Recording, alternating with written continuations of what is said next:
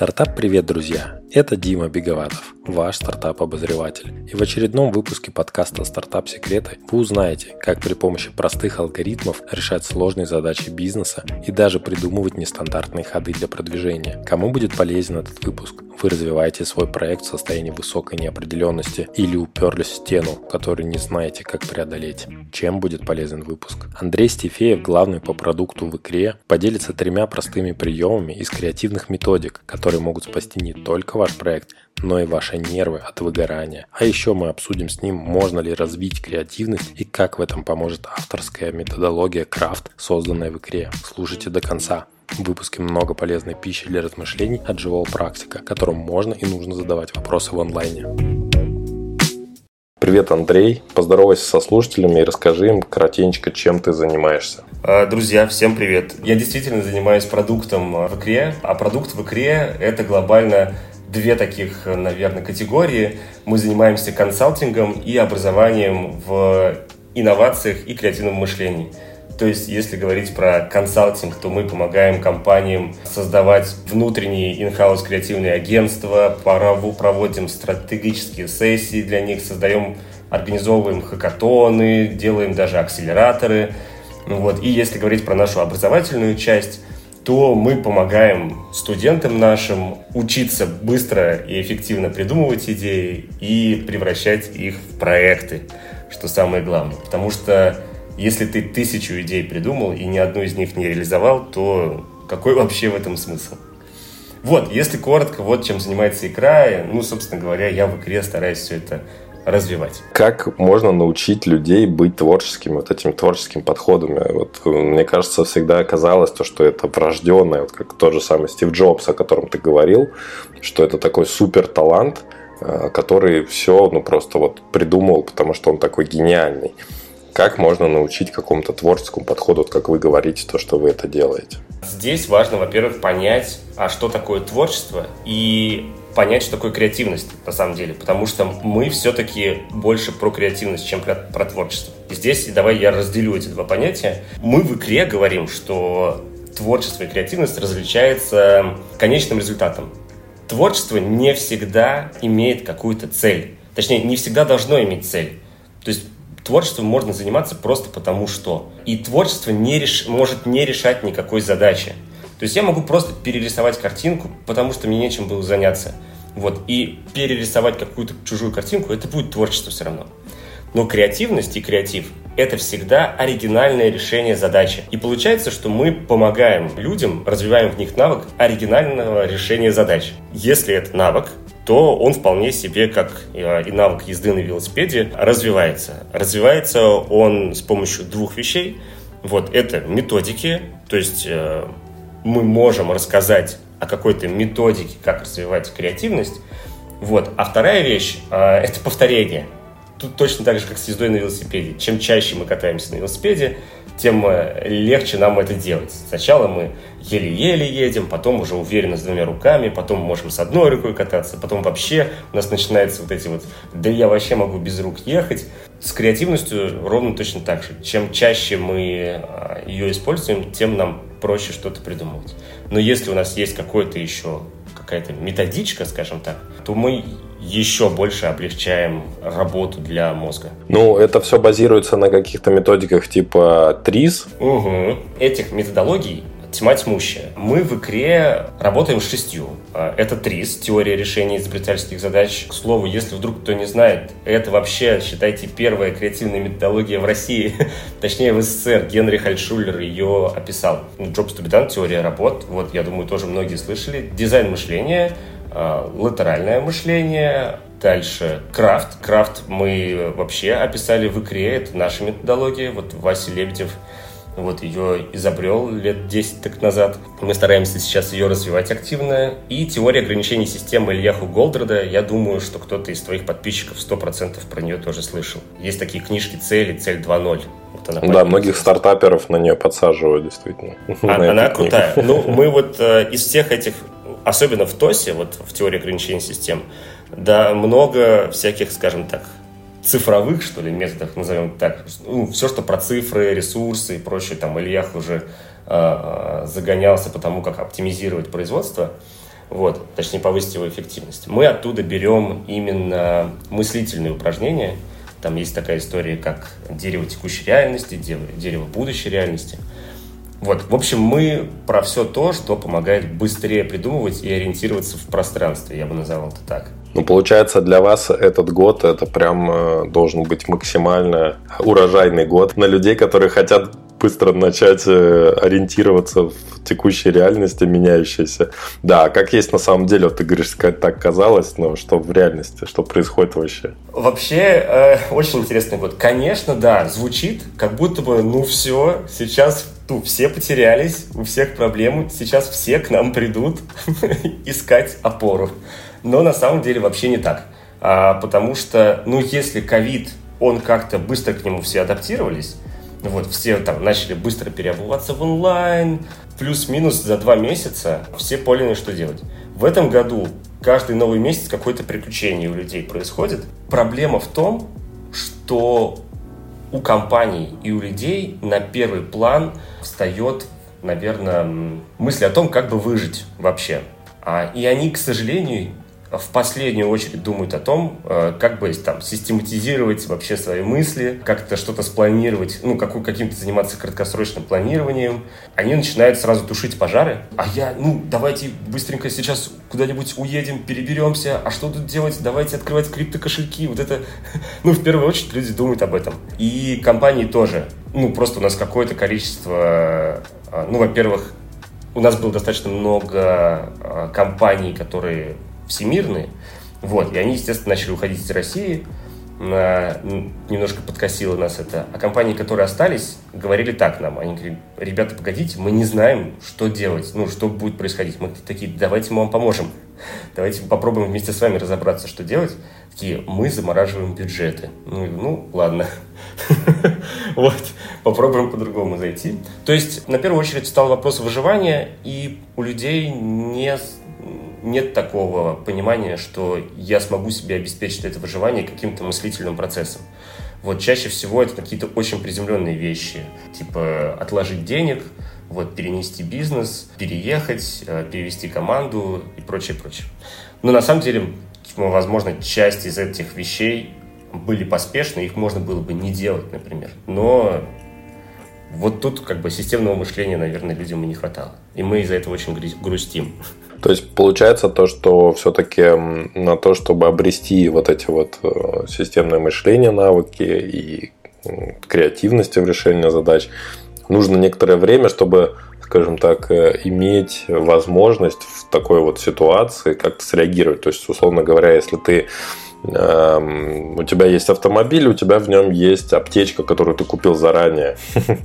То есть, получается, здесь то же самое. Как только что-то происходит, э, уже нужно, чтобы у вас вот эта аптечка была, чтобы вы уже обладали какими-то знаниями, как э, креативно и системно решать какие-то задачи. Да, я хотел добавить, знаешь, э, просто вот чтобы ребята, которые слушают, вот наши слушатели, вообще поняли, во-первых, давай расскажу, что такое системное мышление в целом. Если говорить просто, то это некий мыслительный процесс, который идет по заранее подготовленному алгоритму. То есть, по сути, мы людей учим применять э, разные алгоритмы. Ну, например, тот же самый ТРИС – это алгоритм, где мы сначала определяем систему, потом определяем идеальный конечный результат этой системы, потом смотрим, а что в этой системе, какие есть противоречия, а как разрушить эти противоречия. В общем, это последовательность шагов. И любая там креативная или продуктовая методология – это последовательных шагов. А мы еще их часто называем эти шаги фреймворками. И многие, я думаю, из твоих подписчиков точно про это слово слышали. Фреймворки – это некие, некоторые такие шаблоны. Ну, не знаю, Lean Canvas – это фреймворк линканвас мы заполняем, у нас получается да, какой-то скетч бизнес-модели, например. Вот. Или мы, э, не знаю, например, строим вот этого дерево, дерево текущей реальности по теории ограничения систем. Это тоже фреймворк. И мы получаем, ну и системное мышление – это вот последовательность вот этих фреймворков, когда мы последовательно их применяем друг за другом. Вот ты сказал про то, что это такой навык, который нужно заранее подготовить как аптечку. Совершенно точно да. Потому что есть у нас такое дурацкое свойство у мозга, что мозг наш вообще не любит э, ничего нового. Ему бы хорошо, чтобы вообще в жизни ничего не менялось. Вот, а мы с вами привыкли размышлять таким хаотичным способом достаточно. Такой, нужно решить задачу. Так, ну сейчас я попробую вот это, потом, может быть, что-нибудь вот так вот. Вообще, я помню, что в прошлом году когда-то мой знакомый что-то вот делал, и я применю, может быть, вот это. То есть, ну, достаточно такой разрозненный подход, скажем так. Когда мы говорим э, своему мозгу, мышлению, как угодно э, можно назвать, слушай, а давай попробуем пойти по шагам, он такой, зачем? Мы же до этого нормально с тобой все придумывали, все получалось. И это такое очень сложное когнитивное сопротивление происходит. А, и действительно, у нас из наших студентов многие, конечно же, а, здесь я не буду лукавить, не применяют первое время а, методологии после курса. Ну, это как с этим? Ну, я не знаю, из 100 человек, которые закончат какой-нибудь курс по UX, UX-ерами станет, дай бог, 5-10. Ну вот. Также и у нас, у нас статистика не сильно отличается, потому что здесь помимо того, что ты как бы э, навык своеобразный, так еще и происходит вот это когнитивное сопротивление, что мы не писать на другом языке учимся, а мы вообще мыслить учимся иначе. Вот, и это очень сложно. Поэтому, а, возвращаясь там, к моему прошлому спичу о том, что Э, люди остались, оказались не готовы мыслить системно в такой сложной ситуации. Да, потому что этот навык не сформирован. А можешь, э, наверное, было бы так лучше э, для понимания привести какой-то пример из вашего опыта или из опыта ваших выпускников, которые действительно делали классные оригинальные решения. Может быть, даже это было в этом году, когда вот это все происходило, этот хаос, чтобы можно было понять, ну вот как это именно работает, потому что я думаю, это тоже хорошо работает на внушение своему мозгу, что это нам нужно, нам нужно внедрить вот эту систему, потому что старая наша прошивка, она не работает в новой реальности, или она работает, ну, на 15% из всего возможного результата. А, а давай, давайте расскажу вот про наш опыт, наверное, а, и, может быть, впоследствии сейчас вспомню что-то из опыта студентов и, или партнеров. В общем, у нас какой случился коллапс. В конце прошлого года икра себе наметила очень большие планы. Вырасти в 2-3 раза. То есть прям, ну, типа, амбициозно 3, но в 2 раза мы точно должны были вырасти. Потому что все было прекрасно в конце какой сейчас год? В конце 2021 года все было очень хорошо и там планирование бюджета на следующий год было очень амбициозно. И, соответственно, как бы у нас э, был подготовлен и штат, у нас были подготовлены программы, активности рекламные мы заранее подготовили. В общем, мы прям приготовились. В итоге происходит то, что происходит, и это заставляет нас в корне поменять подход.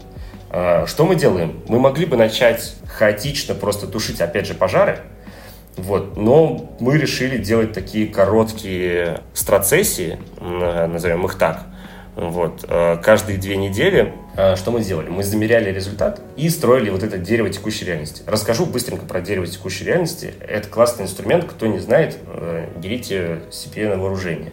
В общем, это из теории ограничения систем. Заключается оно в очень простом действии. Есть такой логический оператор – если то, все айтишники с ним всегда работают. Вот, если что-то происходит, о, если что-то произошло, то будет вот это. Вот, если мы вы и в теории ограничения систем есть еще такое понятие, как а, нежелательное явление. Так вот, что придумал Ильяху Голдрат? Он говорит, а вы выпишите все нежелательные явления, которые у вас сейчас существуют. Ну, их, а их много. вот как ты можешь понять, Дим. Мы их выписывали. Вот все, что прям конкретно произошло за последние две недели, например. Вот все нежелательные явления. И дальше мы их выстраивали в такое логическое дерево. То есть условно у нас есть, например, набор из 30 нежелательных явлений, и мы начинаем между ними простраивать связи, потому что, оказывается, эти связи есть. Если из России уходит э, ключевой клиент, то мы остаемся без ключевого клиента. Если мы остаемся без ключевого клиента, то а, происходит еще что-то. И, в общем, получается такое дерево. А, из одного NGA, вот этого нежелательного явления, может появляться несколько других. Вот. И что происходит? Что нам помогает сделать? Нам помогает понять, что является симптомом, тем самым пожаром, который мы бегаем и тушим. И это обычно верхушка дерева. А что является корневой причиной всех этих пожаров? То есть часто, вот когда происходит особенно ситуация неопределенности высокой, э, мы начинаем одну проблемку решили, вторую проблемку решили, побежали третью, вот, а при этом, как я не знаю, например, операционная деятельность из-за этого начинает у нас страдать, потому что все, весь наш фокус уходит на тушение пожаров.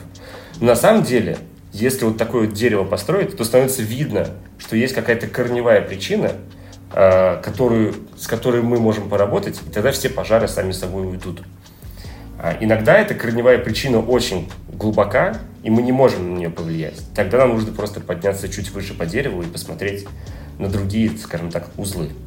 Вот, и мы это делали, и действительно нам, мы меняли тактику на ходу. У нас и правда был, я люблю это говорить, у нас был горизонт планирования неделя. То есть мы на неделю определяли фокусы, вот, но была большая вероятность, что там, условно, в следующий понедельник мы эти фокусы там в обратную сторону абсолютно разворачивали, потому что, ну, появлялось какое-то новое событие извне, вот, что влияло на, сильно на нашу работу, и нам приходилось постоянно вот так вот балансировать э, среди черных лебедей, назовем это так.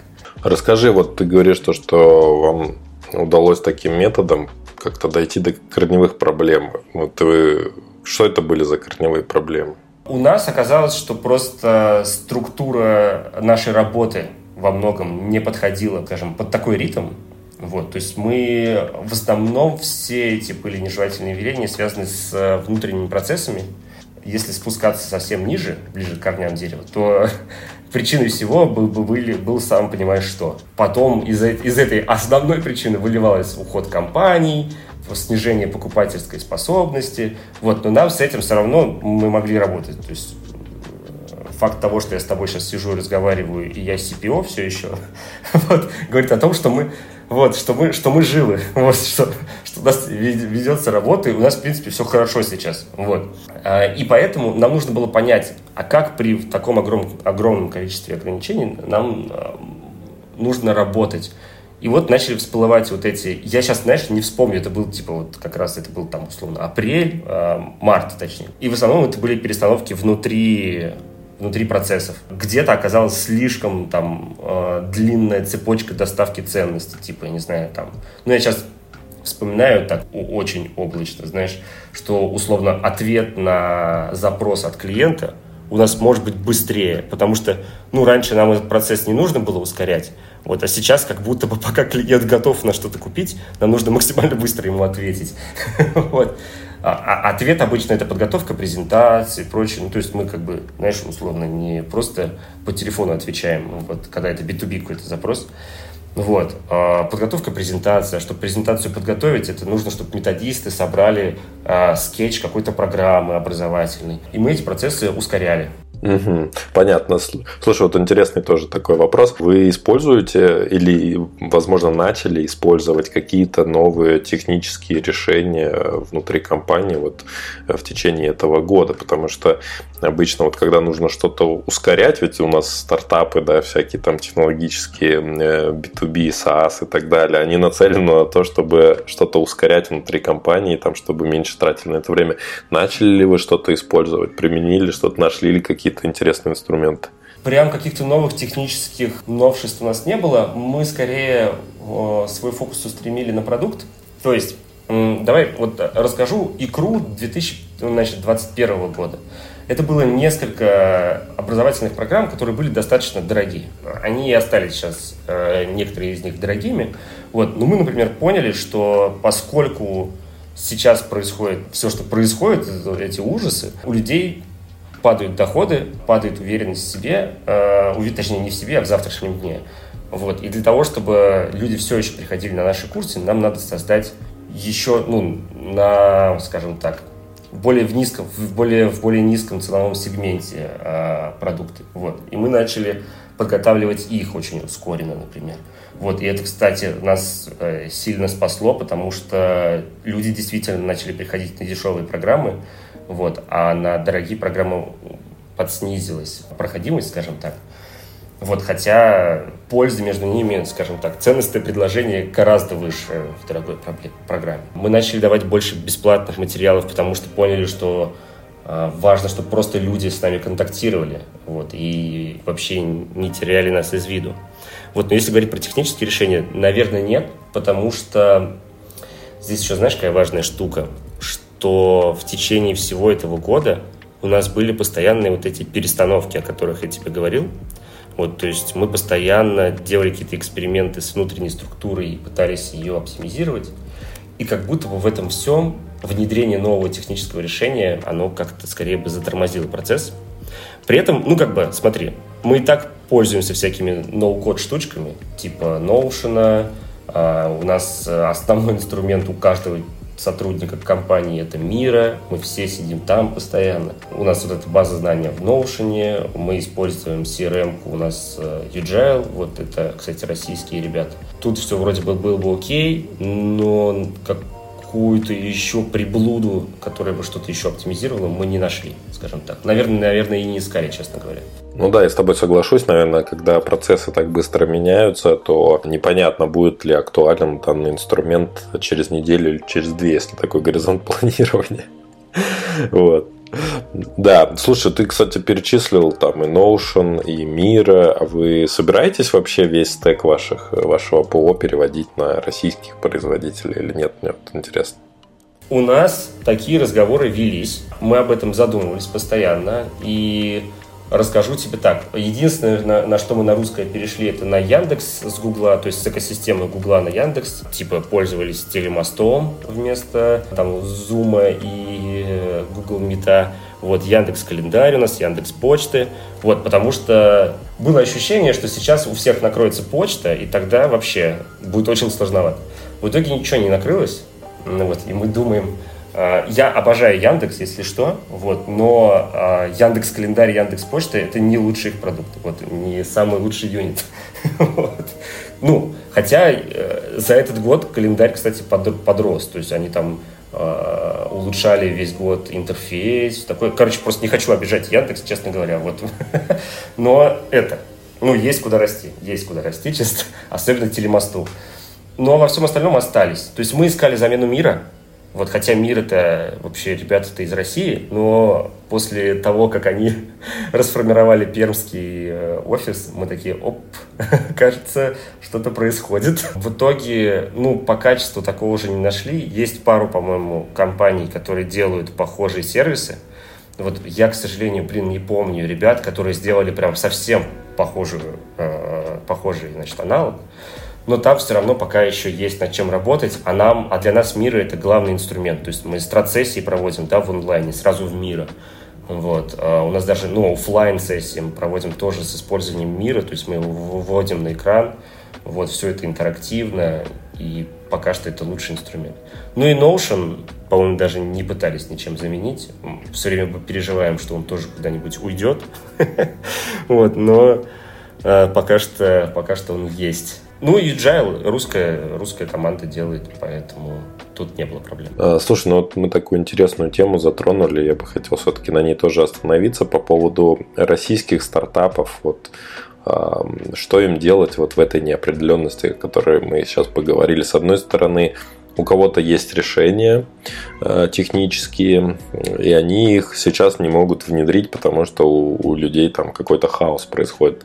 С другой стороны, кто-то только вот начинает развивать продукты схожие по параметрам, э, функционалу, возможностям на тот же самый Notion и Мира, но они пока не дотягивают. Вот э, что, как бы, что делать стартапом вообще, как им идти, как им двигаться в этой неопределенности? Мой совет будет достаточно однобокий, потому что я, опять же, вот со своей колокольни советую. Понятно, что если собрать там разных экспертов с разными компетенциями, мы бы сейчас тут советов накидали. Я расскажу, что делать, наверное, с точки зрения рассуждения и планирования, придумывания. Первое, что можно сделать, это сесть возле бумаги или возле мира. Вот, э, потому что опять же, я вот такой лейтмотив, наверное, нашей с тобой, с тобой сегодня беседы, что люди принимают много разрозненных решений, не задумываясь об этом как бы системно.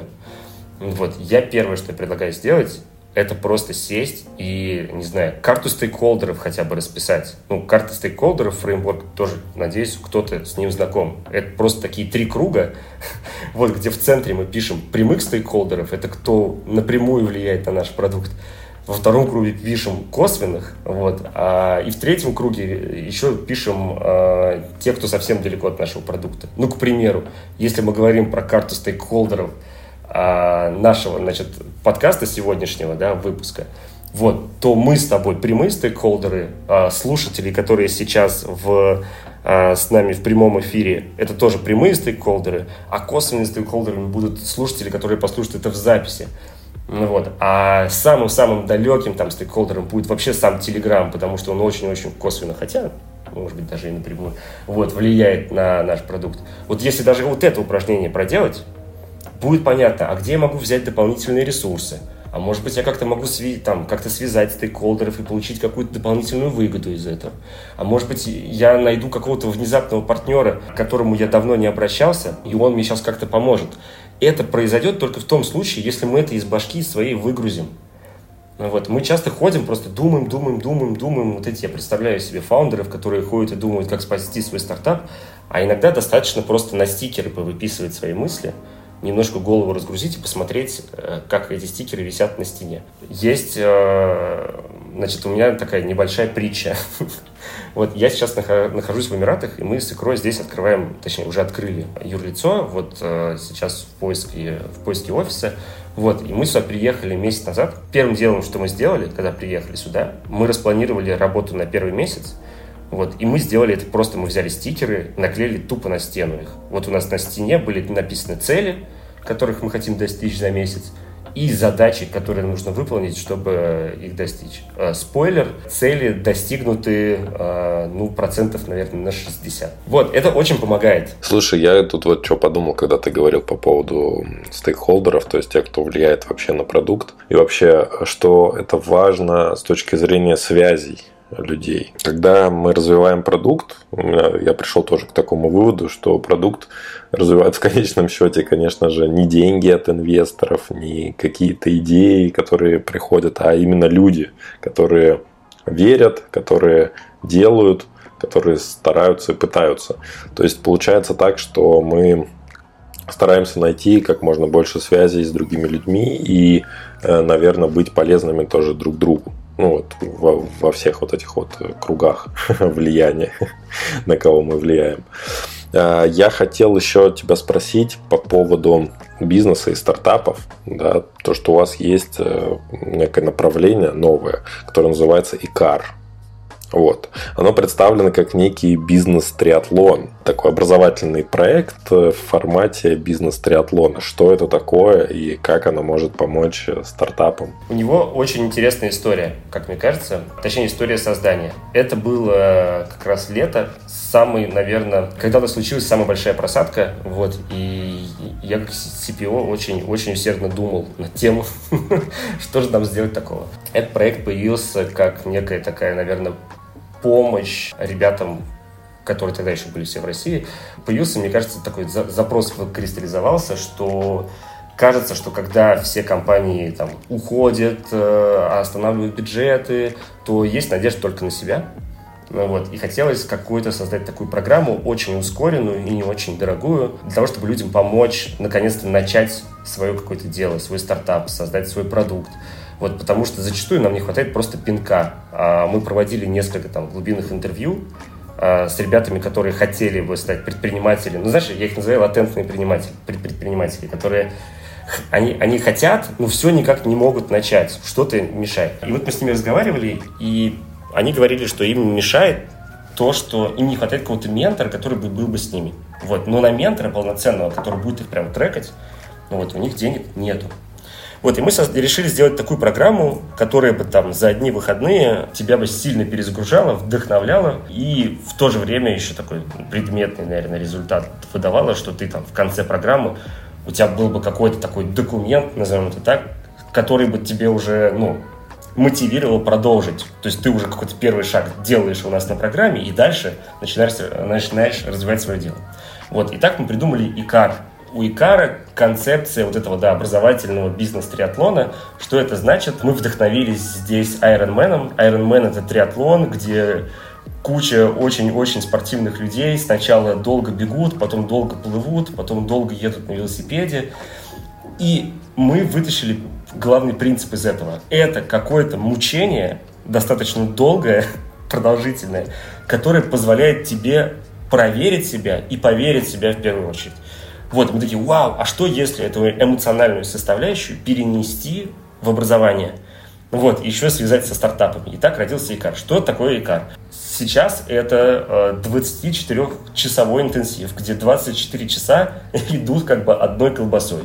Условно, мы в 11 утра начинаем и заканчиваем на следующий день. А из них где-то часов 10 это контентная программа, где участники проходят, опять же, вот эти фреймворки, они их изучают, как с ними работать, для чего они нужны, и, и, и заполняют, опять же. То есть а, я узнал, что такое карта стейкхолдеров, и такой, ага, у меня есть идея моя, которую я хотел бы развить, попробую-ка я э, заполнить эту карту стейкхолдеров, стейкхолдеров по своему проекту. Вот, и так проходит весь день в заполнении разных фреймворков. Вот, э, мы подготовили, ну, не только мыслительные скажем так, фреймворки, ну и достаточно такие техничные, технические, то есть у нас будет полноценная табличка с фин-моделью, ее нужно будет собрать. Спойлер, минут за 20-30 ее нужно будет прикинуть. Вот, но опять же, обычно для первого шага это достаточно. Просто набросать скетч, потому что люди и до этого не доходят. Вот, это 10 часов такой контентной истории. Потом будет ночка на то, чтобы подготовить э, pitch-дек. И на следующий день нужно будет презентоваться, в том числе и тебе, Дим. Вот Дима у нас будет э, обозревателем стартапов, получается. То есть, получается, такой, это такой интенсив, где мы и учим, но все-таки большую часть мы даем на практику, чтобы человек что-то попробовал и получил обратную связь. Вот у нас работают преподаватели на, на курсе, который в течение всего первого дня будет давать обратную связь. И нам вот важно, вообще мы всегда, все наши программы делаем практикоориентированные. То есть у нас обычно там 20-30% э, теории и 70% практики. То есть мы стараемся сделать так, чтобы человек совершил первую ошибку, вот, чтобы он что-то сделал, у него не получилось. Потому что именно на ошибках а, мы и учимся. Вот. На положительном результате учиться гораздо хуже. Мне нравится такой формат, такой, такой подход. Мы делаем так, чтобы люди совершали ошибки. Это контринтуитивно э, звучит, но на самом деле так оно и есть. Ты знаешь, мы, мы всегда говорим, э, ребята, спешите совершить ошибку. Потому что как только ты совершишь первую ошибку, ты очень быстро поймешь, как делать не стоит. И что нужно сделать, чтобы эту ошибку не совершать. Вот, если ты делаешь что-то и у тебя получается – то ты не знаешь еще миллиард разных э, вариантов развития событий. Вот, и, не, ну, из-за, и из-за этого у тебя не формируется навык. Ты такой, ну, у меня получилось супер, значит, я красавчик. Да нет, тебе просто повезло, скорее всего. А когда ты совершаешь ошибку, ты уже начинаешь осмысливать, а что я не так-то сделал, а как сделать так. Вот у тебя запускается в голове вот этот процесс. Ну хорошо, в данном случае получается это хорошо, если они будут как раз-таки ошибаться э, в вашем присутствии, чтобы вы могли их поддержать в этой ситуации. Слушай, ну вот ты сказал то, что это триатлон, да, то, что Ironman это такая жесткая штука, ну и я смотрю то, что у вас такая плотная программа получается. Какая нужна вообще под, ну, подготовка же нужна к триатлону, к Ironman, а какая вот подготовка к Икару, нужна ли она вообще или нет? Небольшая доля подготовки действительно нужна. Первое, что чем стоит запастись, это, конечно, терпением, потому что если прошлый кар мы делали в офлайне, и у нас ребята просидели 13 часов в офисе игры, вот такая вот у нас была история, вот, а, то в этот раз это онлайн, и нужно будет подзапастись терпением, действительно. Мы честно а, обсуждали, как бы его облегчить, но потом поняли, что облегчая программу, мы теряем вот эту эмоциональную штуку, что нет, ты должен пострадать. Ну, если ты хочешь свой стартап, сначала ты должен пострадать, потратить денег, вот. Ну, то есть это считай твоя первая инвестиция. Ты платишь денег для того, чтобы пострадать. Ну, все как в жизни. А второе, э, ну, хорошо бы иметь какую-то идею, с которой, которую хочется докрутить. То есть мы по большей части работаем с теми, вот на этой программе, у кого есть идея уже, вот, и хочется просто превратить ее уже в работающий проект, в бизнес и прочее. Изначально у нас была гипотеза, вот в прошлый раз, когда мы проводили, что мы можем привести людей вообще нулевых, вот, и чтобы они прямо на интенсиве придумали идеи, вот, а оказалось, что люди просто, ну, они сами пришли уже с готовыми идеями, такие, нет, мы хотим их докручивать. Для нас это было неожиданностью, поэтому мы сделали вывод, что в этот раз мы ждем всех тех, у кого идея какая-то уже есть. Если у вас есть э, работающий, ну, если у вас прям вот вы только недавно запустили свой стартап с командой, что-то делаете, это тоже подойдет. Почему? Потому что ну, вы просто посмотрите на работу своего проекта с точки зрения вот нашей экспертизы, то есть вот этих, а мы такие э, бизнес-задроты, мы любим таблички, фреймворки, все вот это. Вот, посмотрите на свой проект вот с этой точки зрения, мне кажется, что это супер полезно. А если человек, например, уже проходил какие-то интенсивы, курсы, может быть, где-то обучался ну, в этом же плане? то это ему помешает или, или поможет, или вообще что? А, здесь важно понимать, что у нас такая достаточно нишевая, что ли, экспертиза. Основная наша польза икры, что мы даем креативные методики. Вот. А, и здесь, ну, эта программа тоже их не лишена. Вот. И, честно говоря, я пока не знаю а, других школ и курсов, где столько креативных методик бы применялось. То есть я знаю, что там, условно, есть там Ваня Замесин, например, с Jobs to be done. Вот. Я знаю там отдельных тренеров, которые там делают бизнес-трис. Вот. Мы все, все, все, все, что есть касаемо методологий, у себя в программе в одной объединяем обычно. Вот. И в этом главная польза. То есть мы показываем, как методологии, инструменты внутри методологии могут выстраиваться вполне себе такую траекторию которые можно использовать для создания чего угодно. Ну и у вас, я еще так понимаю, есть еще своя собственная авторская методология, крафт, о которой ты говорил. У нас, да, как раз-таки на Икаре тоже она будет. Крафт, если говорить вкратце, ну, возьмем, например, дизайн мышления. Дизайн мышления – это человекоцентричная методология, которая говорит, давайте покопаемся, значит, э, в человеке, в нашем пользователе, найдем, что у него болит, да, и весь наш продукт построим от его вот этой боли, на решение его боли или удовлетворение его потребностей, то в крафте у нас немножко другой подход. Мы говорим о том, что вообще-то э, у продукта и аудитории есть э, взаимоотношения, вот, и если внутри этих взаимоотношений у кого-то что-то болит, мы можем поискать, как мы можем изменить форму отношений между ними. Представим себе человека, который, значит, стесняется знакомиться с девушками. И тут акс-эффект – появляется, да, который... У него раньше была реклама, когда нужно попрыскаться, и все женщины, значит, сбегаются. Вот, по сути, а в, какой, в какой роли выступает здесь акс-эффект? Как ты думаешь, Тим? Он привлекает? Да, но он получается в роли свахи такой. И вот, вот Крафт, а, он про вот такую точку зрения. То есть, а что если мы представим все поле вокруг нашего проекта а, в виде ролей и отношений между этими ролями? Если акс-эффект это сваха, то, а, значит, наша аудитория – это какой-то жених, супер, сваха должна найти невесту. И здесь появляется много разных идей. Ну, а что, если действительно акс-эффект сваха? Значит, должно быть какой-то каталог, Супер, а что может быть нашим каталогом? А что, если мы сделаем какой-то Тиндер, на, через, который активируется через упаковки, значит, дезодоранта? Вот. То есть люди будут, как вы, помнишь, как раньше а, можно было разместить, значит, свое объявление, что ты хочешь с кем-то познакомиться. В журнале «Круто» было, «Браво», вот этот вот молоток. вот. А что если такую же штуку сделать э, на упаковках Акс-эффекта? Вот. Ну, короче, нам смена вот этой, так скажем так, мы это фрейм называем, смена фрейма сразу дает много разных идей. Э, вот.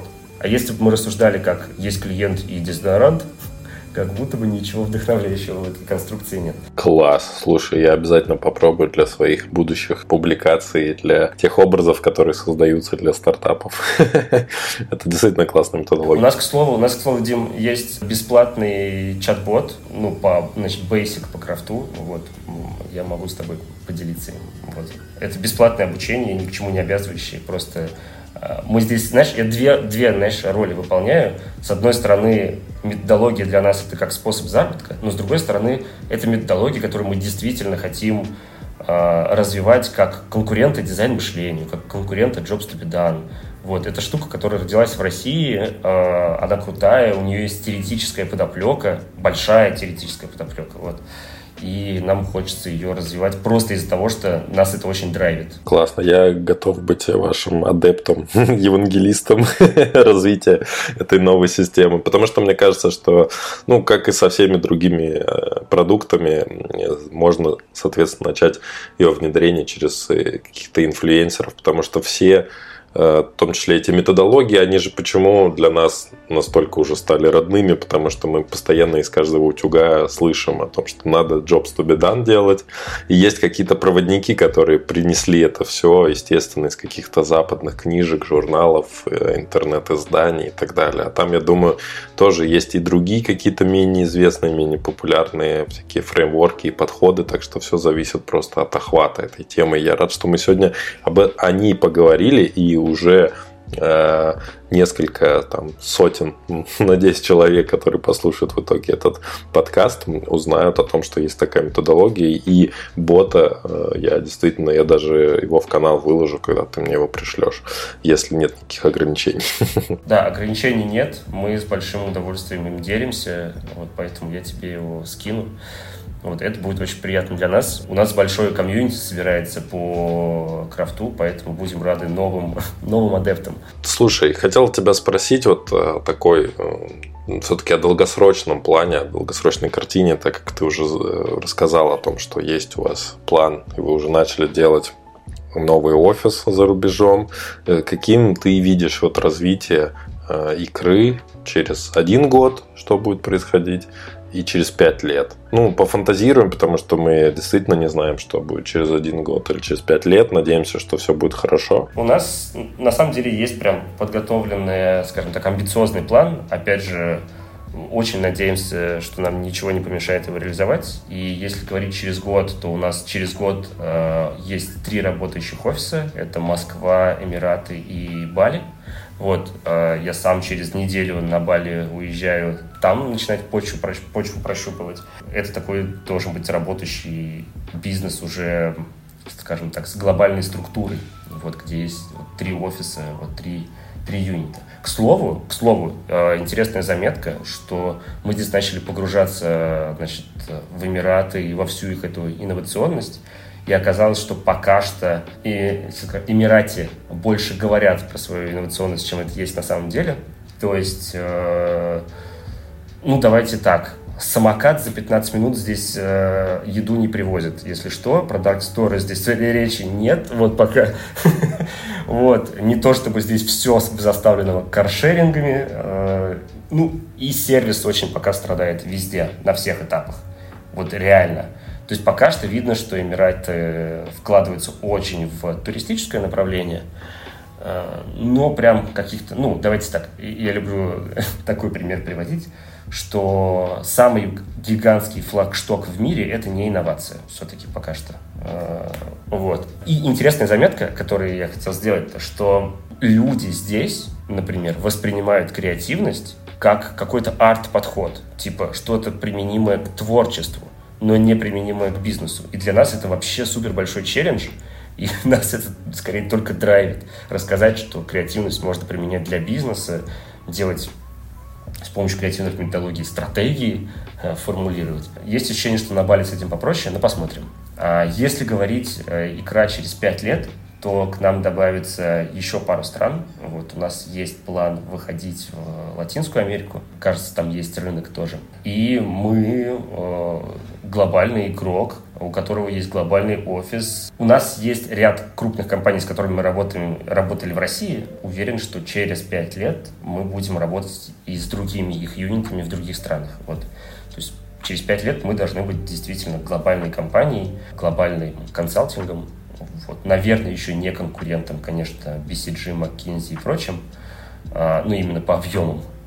Но на пятки очень хочется им понаступать. Ну да, у вас все-таки, наверное, даже какой-то свой фокус есть отличный от вот этой вот большой четверки, которую все и так знают, но у вас вот свой такой фокус. А вот в плане продукта, что бы ты сказал, что э, что вот через пять лет ты видишь? Это классный вопрос. Мы долгое время а, бьемся в потолок своего же подхода. Ну, то есть э, синхронные программы в офлайне, назовем так, это в 22 году звучит странновато уже. Вот. Но при этом люди все еще к нам приходят. Вот. Мы, конечно, по большей части все равно пересели на онлайн, но это все еще синхронные программы. И мы не хотим делать асинхронные курсы. Ну вот мы не хотим делать предзапись, нам это не нравится. Ценность, э, ну та, те самые ценности, которые мы заложили в икре, как в семейной компании, они теряются с предзаписью. Вот, поэтому я начал искать, как продуктолог, начал искать другой подход. И я думаю, что в течение этих пяти лет мы будем развивать свой EdTech. Есть несколько гипотез, э, что это могло бы быть. Вот. Мы сейчас на самой-самой-самой ранней э, стадии развития. То есть я сейчас ищу гипотезы и собираю их. Вот, потом буду проверять. Ну и сам понимаешь.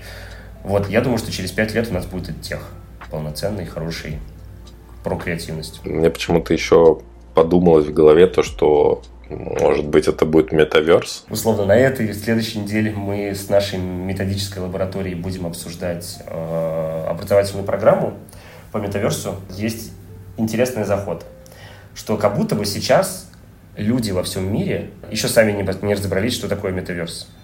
И у меня есть идея, что... Ну и как будто бы рано делать какие-то образовательные штучки. Но мне кажется, через образование а, если мы условно снимем экспертизу с тех экспертов, которые сейчас уже есть по метаверсу, вот, а, мы сможем популяризировать эту историю и мотивировать людей создавать там стартапы и компании, связанные с метавселенными, вот, и это только подтолкнет индустрию к развитию. Э, потому что что сейчас происходит? Есть такой цикл Гартнера, э, кривая Гартнера, по-моему, так называется. И там, значит, в чем ее смысл? Э, там берется технология и показывается ее цикл, что сначала о ней никто не знает, потом в какой-то момент она попадает значит, в категорию хайпа. Это когда, знаешь, когда говорят, когда появляются статьи, что искусственный интеллект начал захватывать сервера Google. Типа вот это, это вот это вот история, когда хайп, вот, а потом он спадает, хайп. Вот как было, например, с блокчейном когда, ну, год назад или там два года назад про блокчейн говорили, что это, ну, штука, которая все изменит, все, вообще все поменяется в мире, банковская система обрушится, вот это все. А сейчас блокчейн начинает превращаться в просто в обычный нормальный инструмент, которым люди, ну, пользуются уже. То же самое сейчас происходит с метаверсом. Наверное, уже хайп метаверса спадает, а это значит, что сейчас начнут появляться просто какие-то приземленные инструмен, инструменты, которые можно применять реально в работе, в жизни и прочем. И вот хочется вот этот вот э, порыв поддержать и сделать э, образовательную программу и налить э, талантов людей вот в эту сферу. Вот, э, поэтому эта история, которую мы запустим в следующем году, так что вот ты хорошо, что про нее сказал, а, пока непонятно, что это будет. Вот, мы сейчас вот на этапе вот формирования скетча программы, потом пойдем к экспертам и будем думать, как это сделать круто, чтобы люди, которые хотят в будущее, могли ну, чтобы мы могли им помочь. Да, я добавил то, что метаверс это пока такая идея и концепция, которая сама по себе взлетела, захайпилась, но продукта пока что там нет. И вот продукт э, как раз и будут придумывать э, ребята вот э, из игры, из других компаний, которые хотят сделать что-то полезное из, этой, из этого метаверса. Ты знаешь, вот у нас такая задача, здесь вот хочется такой сделать, знаешь, подчеркнуть, что позиционировании игры заложено, что мы людям помогаем создавать. А, мы здесь как посредник, и мы всегда ставим себя на второе место. На первом месте здесь а, всегда человек, который к нам приходит, вот, и мы стараемся ему помочь что-то создать.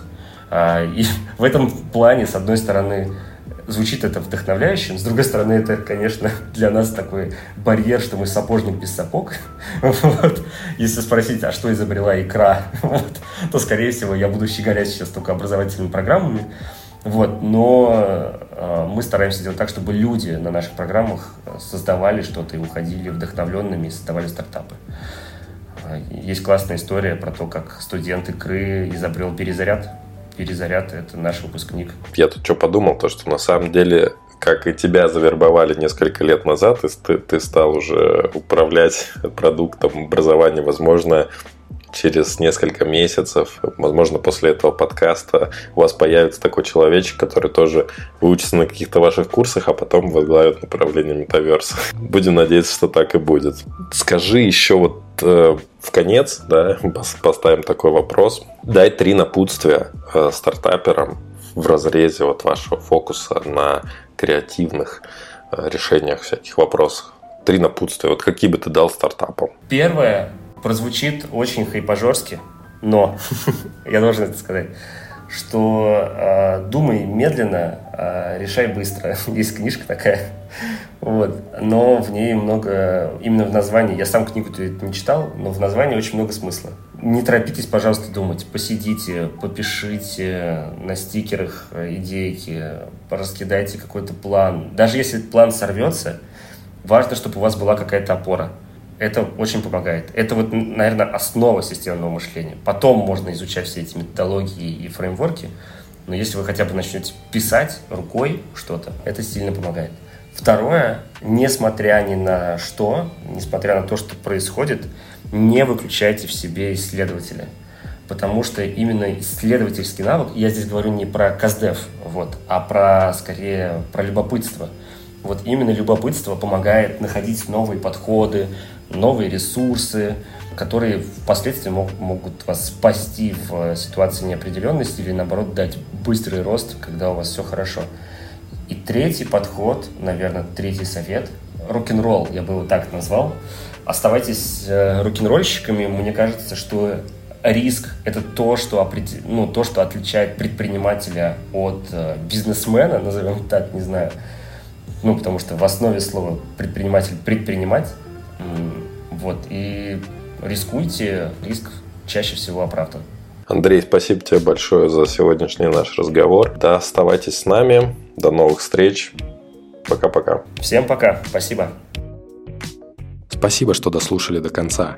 Если вам понравился выпуск, лайкните его и поделитесь с друзьями или коллегами.